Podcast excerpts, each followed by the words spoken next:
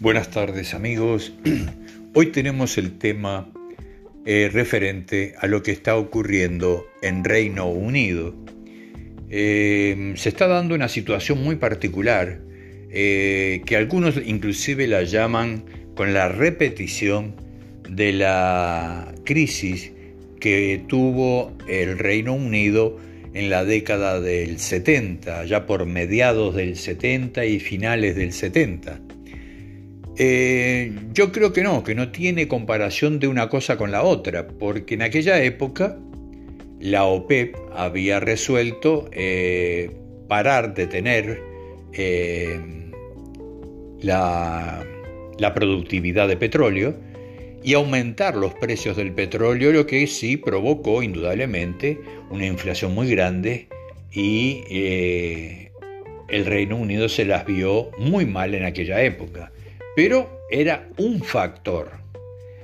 El problema que tiene ahora el Reino Unido es que son tres factores que están incidiendo en esa inflación que tiene el Reino Unido. Primero, la salida de la Unión Europea, el famoso Brexit, en el cual eso provocó un aislamiento del Reino Unido en lo que tiene que ver con la Unión Europea. Entonces, eh, cuando llega la pandemia en el año 2020, muchos trabajadores del Reino Unido no eran del Reino Unido, eran eh, de Portugal, de España, eh, de Italia, de Francia, de Noruega, de Finlandia, eh, de diferentes países, de diferentes naciones que habían venido a trabajar en su profesión de transportistas o también eh, en diferentes áreas de la industria del Reino Unido. Eh, no había problemas para ingresar al país, eran las fronteras libres de la comunidad europea, ahora no. Ahora, usted para entrar en el Reino Unido tiene que solicitar una visa, sea para trabajar lo mismo. Entonces comenzó a, eh, a crear problemas y dificultades para los trabajadores.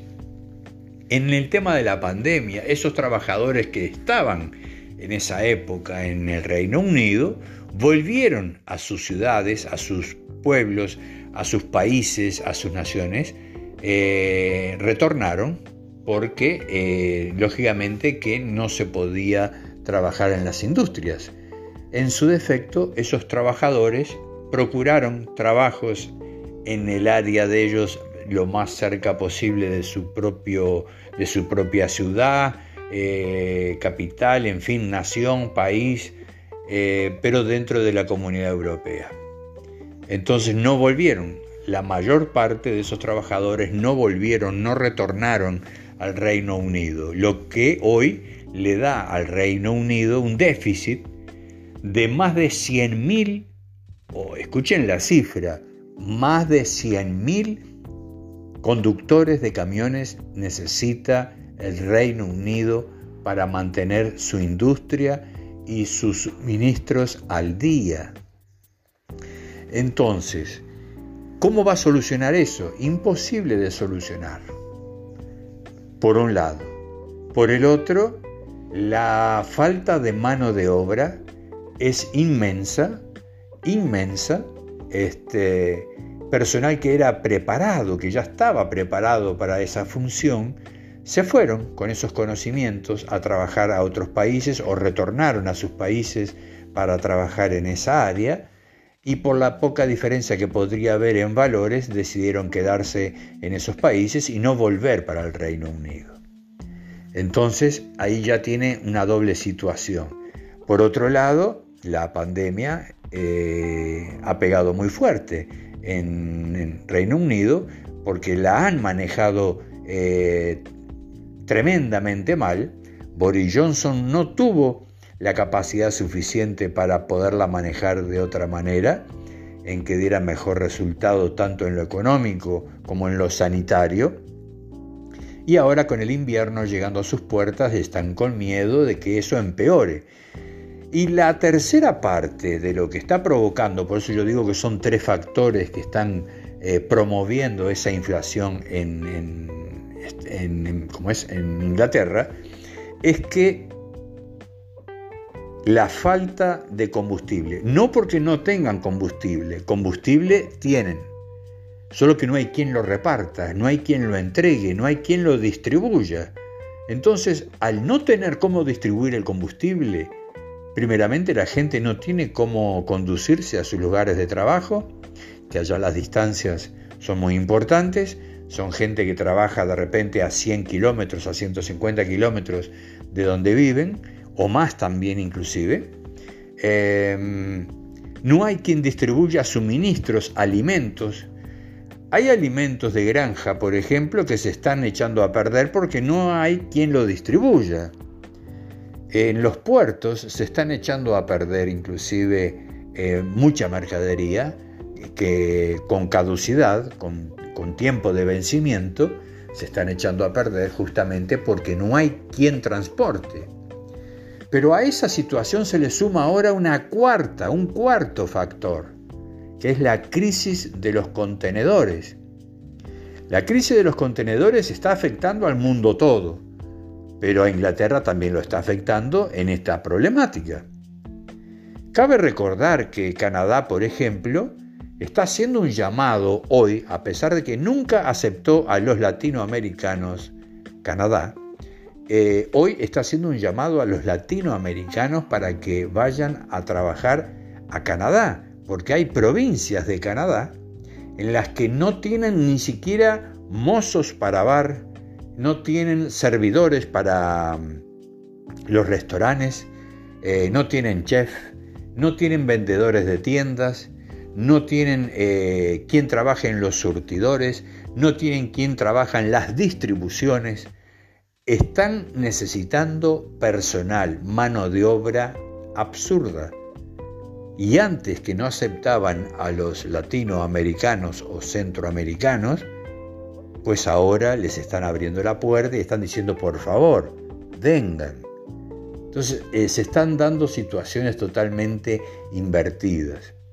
Ahora, desde mi punto de vista como analista, también no puedo dejar de ver y de comparar de que eh, el Reino Unido, que ha sido cómplice muchas veces de Estados Unidos en invasiones de países, en, atacar la soberanía de muchos países, chantajear países, eh, colocarle sanciones a muchos países, a los cuales los ha llevado al hambre, a la carencia de productos, a la carencia de asistencia médica, inclusive al transporte, inclusive, que era lo que estaba ocurriendo sin ir muy lejos en Venezuela, eh, en Irán. Entonces, eh, ahora parece que la ley de Murphy, esa ley de eh, la ley del retorno, lo está afectando al Reino Unido. Entonces están sintiendo en carne propia lo que ellos prodigan, lo que ellos dan lo que ellos ofertan para los pequeños países en crecimiento o en desarrollo, que prácticamente siguen siendo pequeñas colonias, aunque estén independizados no económicamente. Entonces, eh, creo que ellos están viviendo ahora un poquito de que lo que Latinoamérica o África o el cuerno de África normalmente vive prácticamente todos los días necesidades, carencias, y eso es lo que hoy tienen ellos. Me quedo por aquí amigos, espero haberles sido útil con esta información y nos vemos pronto. Un abrazo y aquí Aníbal Rodríguez con el el despertador. Los esperamos nuevamente.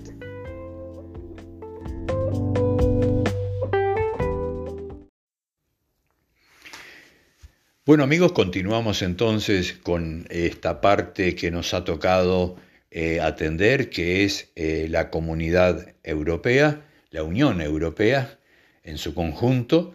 Eh, esa discordia, esa pelea, silenciosa que tienen con Estados Unidos. Se están dando cuenta, yo creo, ahora de que más vale solos que mal acompañados, porque Estados Unidos, si se quiere, por ejemplo, ha traicionado la confianza de Francia, ha traicionado también, si se quiere, un poco eh, la preocupación de Alemania, por ejemplo, en cuanto al Stream 2, eh, la tubulación de comunicación de gas desde Rusia a Alemania, eh, que se la han boicoteado, no sé, centenares de veces en, el transcurso de la construcción del Stream 2. Entonces, indudablemente que Estados Unidos procura salvar o mejorar o ampliar sus intereses en todas partes del mundo. Y no le importa si en ese camino se atraviesan sus socios eh, de la Unión Europea. Entonces, si los tiene que pisar, los pisa, sin ningún problema. Entonces, cabe pensar, cabe pensar para la Unión Europea y para los otros países, cabe pensar si vale la pena tener como socios y vivir bajo el pie, bajo la bota de Estados Unidos, acatando lo que ordena Estados Unidos, porque para, para una simple comparación, el gas que le vende, por ejemplo, Estados Unidos a Alemania cuesta casi cuatro veces el valor de lo que cuesta el gas ruso puesto en Alemania. A ver si nos entendemos. El mismo gas, o tal vez mejor calidad de gas ruso sale casi cuatro veces más barato que el gas que le vende Estados Unidos a su socio Alemania. Entonces, indudablemente, Estados Unidos se importa realmente nada por el bienestar de los europeos. Es solo negocio. Únicamente venderles armamento, tenerlos y usarlos en cada conflicto bélico que arma, que prepara para invadir un país, siempre los pone por delante porque solos no conseguirían absolutamente nada. Entonces, eh, tenemos una Unión Europea que se está eh, desarmando, desarticulando, que ya se comienzan a ver eh, las economías que no eran tan buenas, que no eran tan sólidas. En el conjunto, la Unión Europea parecía ser óptima, unas economías brutales, mas ahora que empezamos a verlos en sus defectos unilateralmente, indudablemente, esas economías no eran tal como parecían o como la querían dejar de ver. Entonces, Volviendo a Reino Unido, Reino Unido está en un caos y en una inflación enorme, gigantesca, y es como si fuera una bola de nieve que va creciendo y va aumentando más con diferentes factores que se están sumando a esa crisis, como es la crisis de los contenedores, la, la pandemia del COVID-19, la inflación misma, eso está provocando este problema en Europa. Y no solo Europa, también Canadá, Estados Unidos y otros países. Buenas tardes.